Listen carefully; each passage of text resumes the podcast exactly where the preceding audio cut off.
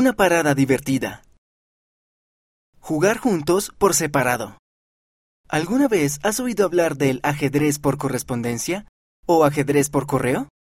Hace siglos que existe.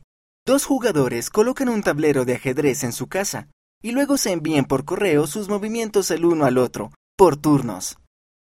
Hoy en día hay todo tipo de herramientas de comunicación para conectarse con otras personas cuando no pueden estar juntos.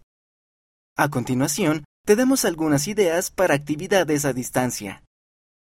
Ajedrez por correspondencia. Envíense movimientos el uno al otro de la manera que les parezca mejor. ¿Por videollamada?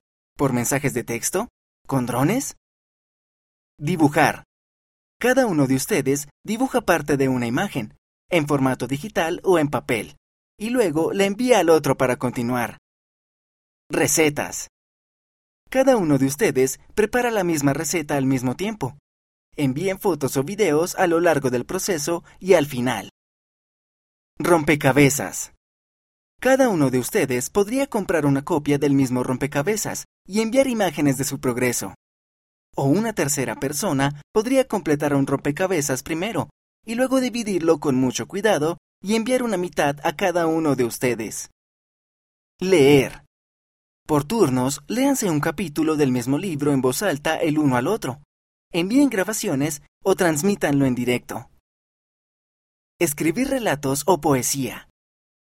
Por turnos, escriban parte de un relato, o una estrofa o un verso de un poema.